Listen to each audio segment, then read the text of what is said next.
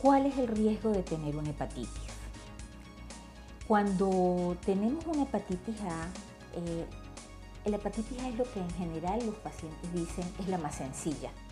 Es usualmente más frecuente en los niños y pasa desapercibida sin, mucha sintomatología. La mitad de los pacientes no se dan cuenta que la tuvieron hasta que van a donar sangre o se le hacen unas pruebas por otras circunstancias y se dan cuenta de que, de que algún día la tuvieron.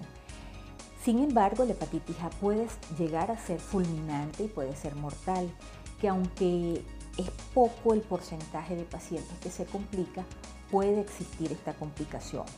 Es por eso que es importante vacunar a los niños eh, desde la más temprana edad contra hepatitis A, porque los niños son los que están más en riesgo de contaminarse con cualquier cosa que se llevan a la boca.